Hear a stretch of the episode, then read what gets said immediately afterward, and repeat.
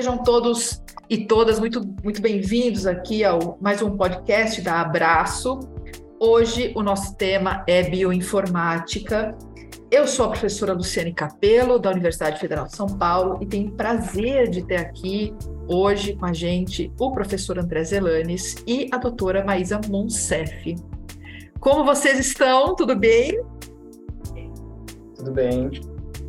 Olá, tudo bem? Maravilha. Maísa, me conta por que, que somos nós que estamos aqui hoje para falar de bioinformática nesse podcast?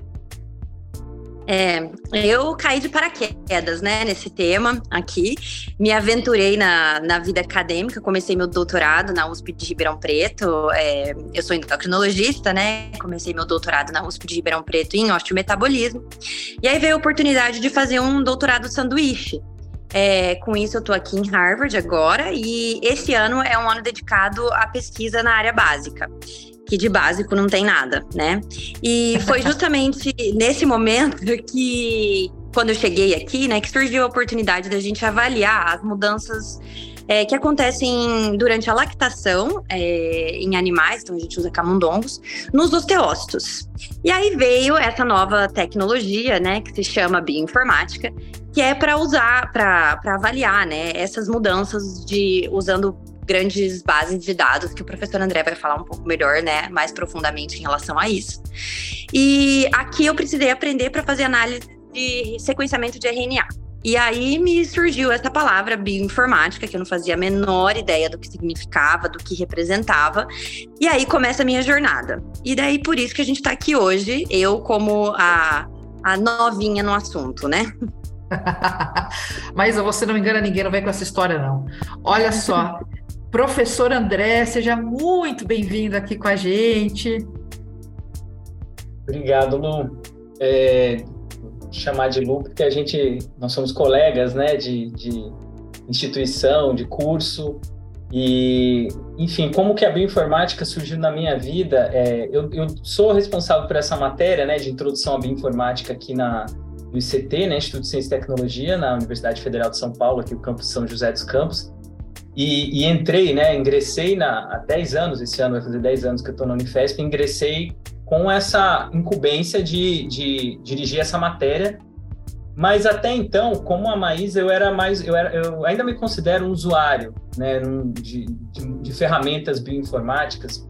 Mas quando eu entrei, muito mais cru, né? Quando eu entrei, eu estava vindo do doutorado, trabalhei muito com ômicas, então é, transcriptômica, proteômica, então é, é, um, é o tipo de, de abordagem, né, essas abordagens de sufixo oma, em que a gente não trabalha com é, algumas linhas, planilhas com algumas linhas né, de proteínas. Você trabalha com centenas de linhas. E aí você, de qualquer forma, você vai ter que lançar a mão de alguma ferramenta que lide com uma grande quantidade de dados. E Acho a linguagem. Que... Pode falar. Acho que uma coisa legal é perguntar quem faz isso, né? Então, o que, que é? Se você definir para a gente o que, que é essa tal dessa bioinformática e quem, quem trabalha com bioinformática hoje? Então, é, assim, como eu falei, tem muita, tem muita, a gente tem muitos usuários e a gente tem, tem diferentes perfis e diferentes necessidades. A minha necessidade, na verdade, ela surgiu da, da necessidade de dar, a, minha, minha formação surgiu da necessidade de dar essa matéria para alunos de graduação.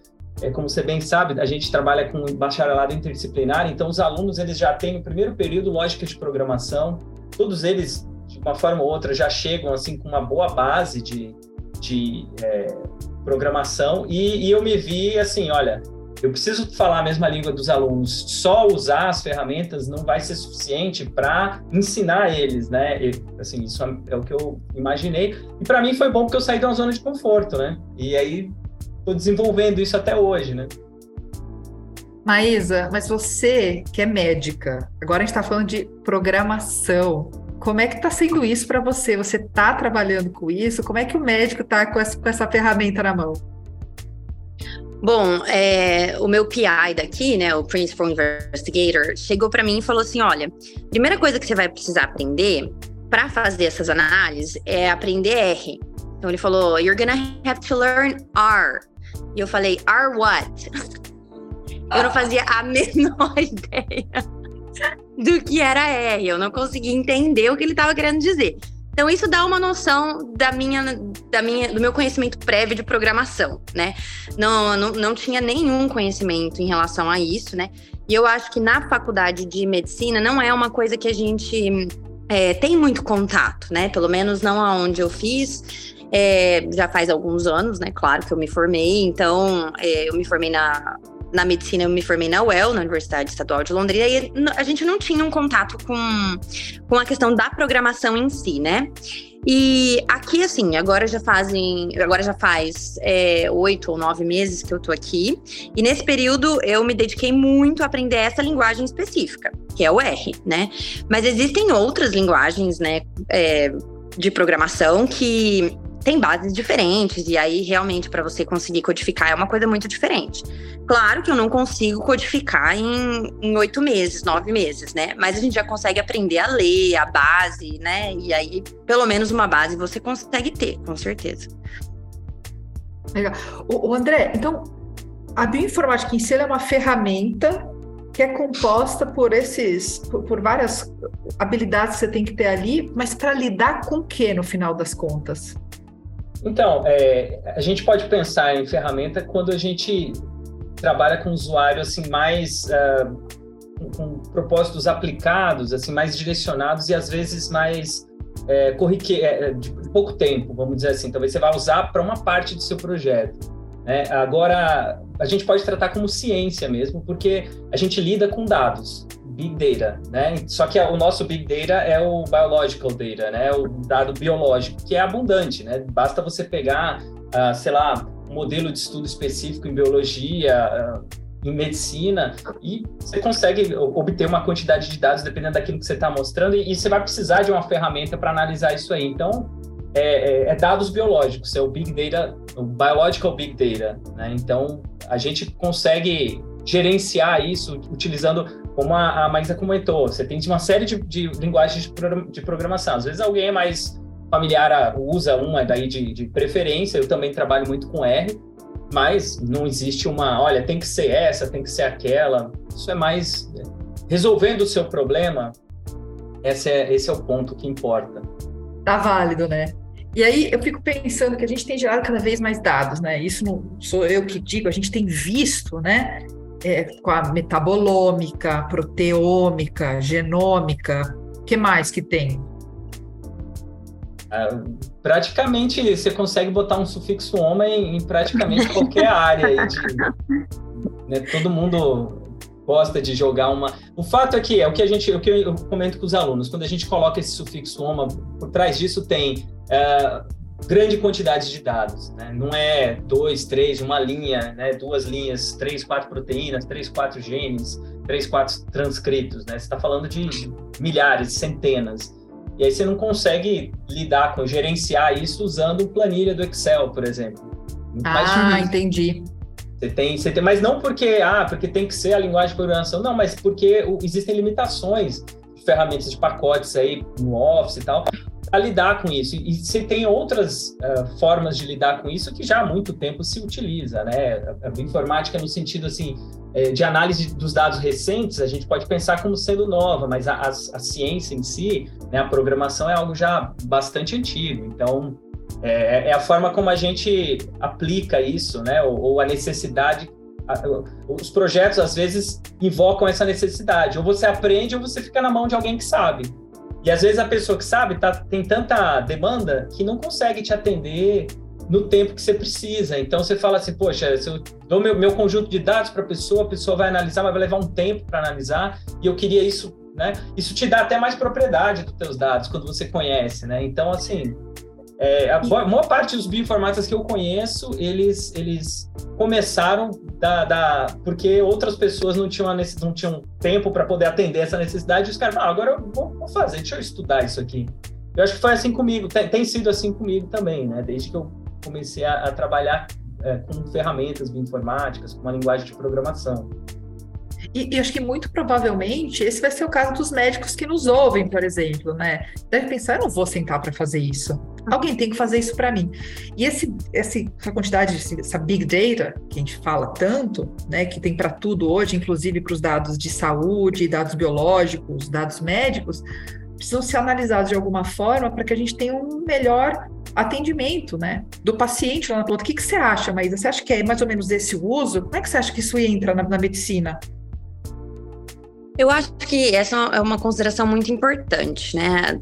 É, na primeira, falando do primeiro ponto, né, que acho que vai muito com em relação ao que eu estou fazendo aqui, é nessa área da pesquisa, né? Como o professor André falou, né, a gente coloca, às vezes terceiriza, né? Então, ah, vamos mandar para alguém analisar. Mas você precisa ter um juízo crítico de como essa análise foi feita, né? Não é simplesmente receber esses dados e acreditar nesses dados é, piamente. Até porque é uma coisa que ainda não tem guidelines muito bem estabelecidos, né? De como se fazer as análises. É claro que existe um best practice, né? De todo mundo tenta seguir essas orientações. Mas ainda existe muita, muita, muito ajuste que você pode fazer é, de forma autônoma nas análises. Uma coisa que, que acontece, por exemplo, é quando.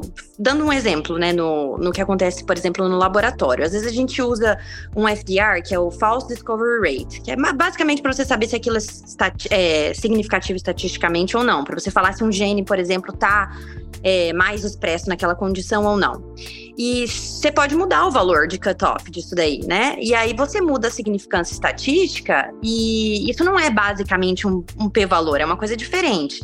E se você não tiver uma base, estudar pelo menos um pouco, você não vai saber que isso é uma coisa diferente. Às vezes você compra, entre aspas, um valor que não seria um valor adequado, um valor de best practice, e aí você está recebendo uma coisa que te deram como significativamente é, upregulated, né, é, mais expresso ou não expresso, e na realidade você poderia criticar essa análise, né? Eu não sei se o André concorda com isso ou não, mas eu acho que o mínimo de, de, de base de saber como é feita essa análise, pelo menos é, por cima, assim, você tem que saber para poder receber esses dados, né? Não sei se você concorda comigo, André, em relação a isso.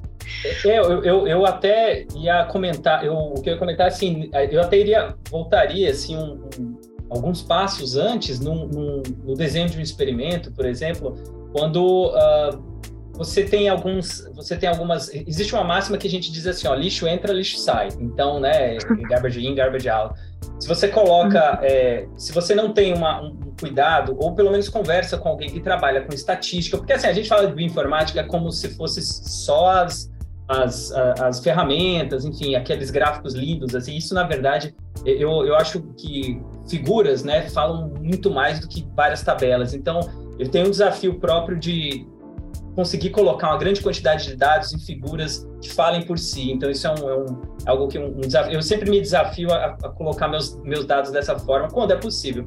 Mas nesse, nesse, usando esse pano de fundo que você trouxe, eu diria que a gente tem que. É, seria interessante, se. É claro que isso não é factível em muitos casos, mas se a gente pudesse ter um, alguém que trabalhasse com estatística, porque a bioinformática tem uma base muito importante. Hoje todo mundo fala muito em, em artifici inteligência artificial, inteligência artificial. Uh, eu vi um, uma charge outro dia aí, um memezinho, que um, era um cara falando de ah, deixa eu ver aqui IA, o que, que tem por trás do IA? Era um cara com a máscara escrito IA, né, de inteligência artificial. e aí quando ele puxa a máscara, o que, que tem por trás? Estatística que é a estatística uhum. que está rolando por trás, né? Os métodos estatísticos de prever, de, de, de estimar parâmetros, enfim, estimar um resultado.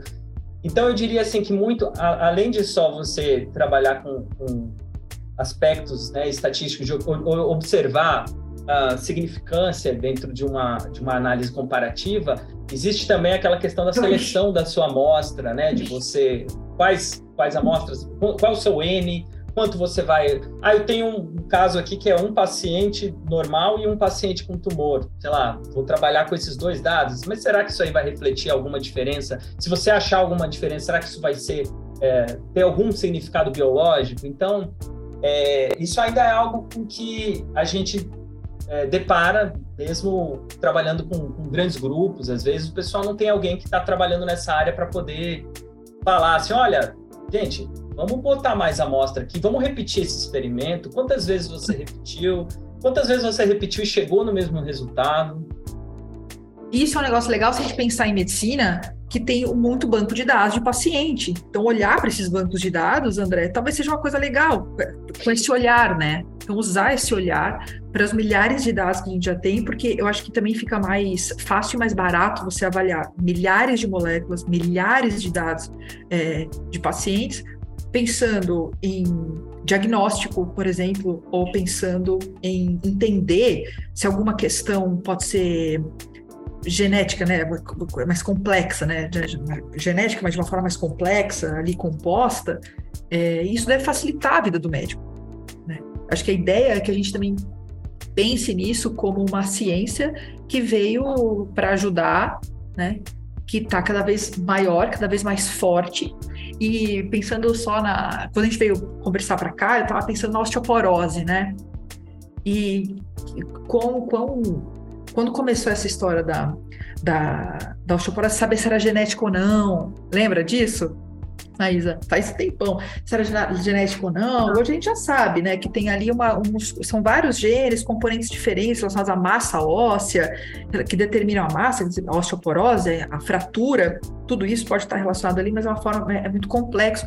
Mas no final das contas, mais recentemente, a gente vai achando marcadores, então, de repente, aparece, por conta de um monte de análise, análise, análise, consegue isolar algo que vai funcionar como marcador. Então, o médico lá na ponta, ele não vai fazer essa análise toda, mas vai falar: opa, acharam aqui um marcador para mim. E isso passa a ser rotina, né? Isso passa a entrar dentro da, da prática médica para facilitar e melhorar uh, o, o diagnóstico do, do, do paciente a gente tem umas coisas muito interessantes que eu achei, achei muito legais. Na, na Universidade da, de São Francisco, na Universidade da Califórnia, em São Francisco, existe uma iniciativa, André, que chama Genômica e Medicina.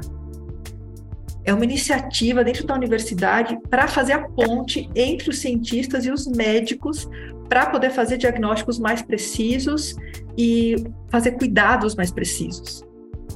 Então, iniciativas dentro da universidade, revistas como a Proteomics Clinical Application, eu achei essa incrível. Eu não conhecia essa revista. Então, a gente às vezes acha que as coisas estão distantes, né? Mas elas estão muito mais próximas do que a gente pode pensar. A gente que está aqui na bancada como cientista da área de base e da área translacional, a gente fica aqui às vezes batendo cabeça, como é que eu vou entregar isso, como é que eu vou fazer, mas com o tempo e com o volume de dados, isso vai acontecendo, né? André, eu queria te pedir você falar rapidinho, se você puder, dos seus últimos trabalhos onde você tem usado a, a, essa ciência. Você claro. ganhou um prêmio importante, eu queria que você falasse sobre isso. A gente, é, é, pensando aqui um pouquinho na, nisso que você falou, a gente tem é, os últimos trabalhos, eu, eu, vou contar um caso, eu vou responder, né, vou fazer esse comentário em cima da sua, da sua pergunta, né, usando um, uma, um exemplo que eu tive de uma aluna recente, né, uma aluna de mestrado que defendeu, tem dois anos que ela defendeu a Juliana, e é desse trabalho que você, tá, que você comentou. A gente, ela me procurou no final de 2019 é, meados de 2019 para a gente fazer um projeto. Ela queria fazer mestrado aqui na biotecnologia, né? Eu sou orientador também, como você, aqui no programa de biotecnologia da Unifesp.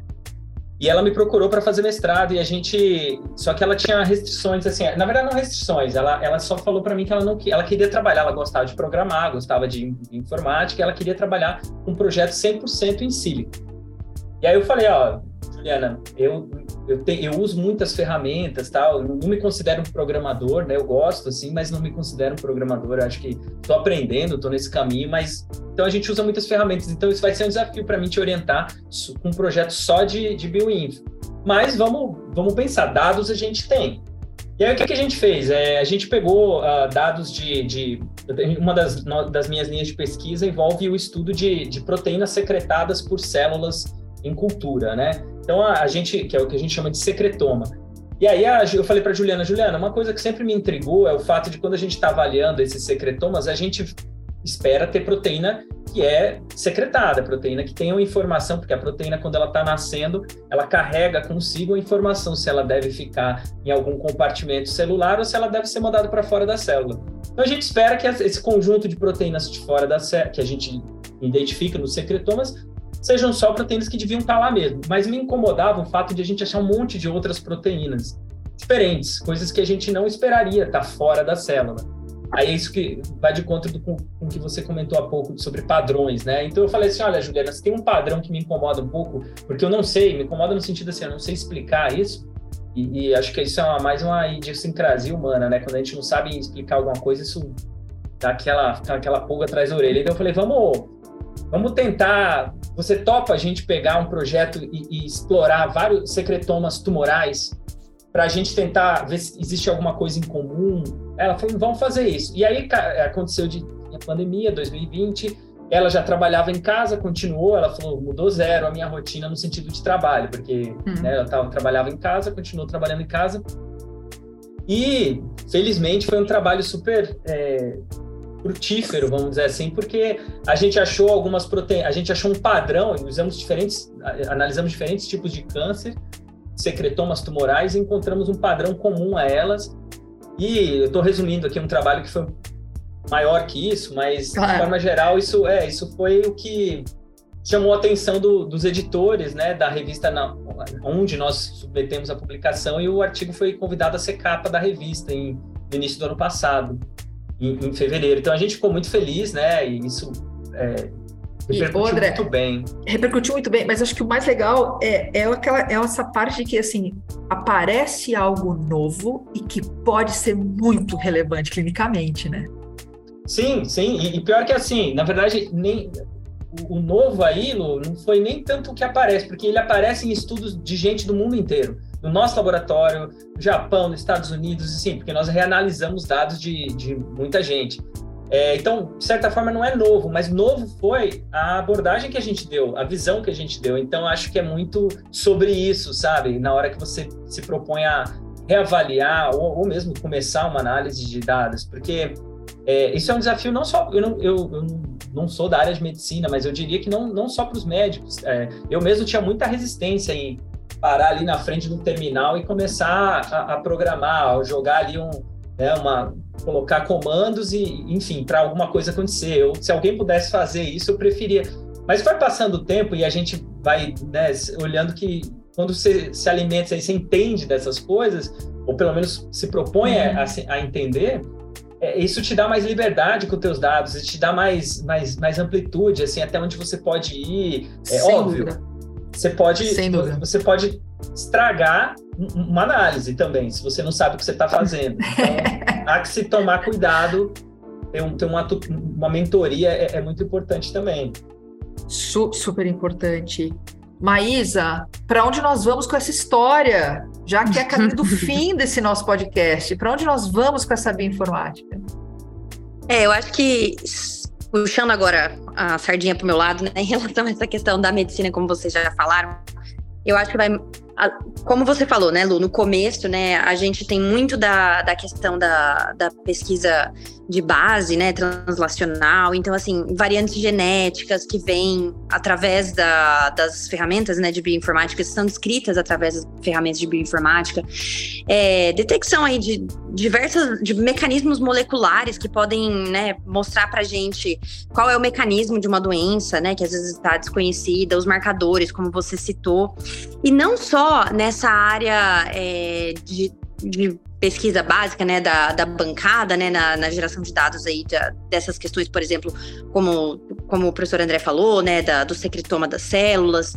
Mas uma coisa que eu acredito que seja muito interessante é dentro da, dessa possibilidade de analisar esses dados, né, como o professor André já comentou, do Big Data, né, é, existe a possibilidade de você identificar padrões e aí com isso mudar tratamentos. Além de você achar alvos terapêuticos, né, descobrindo mecanismos de doença, né?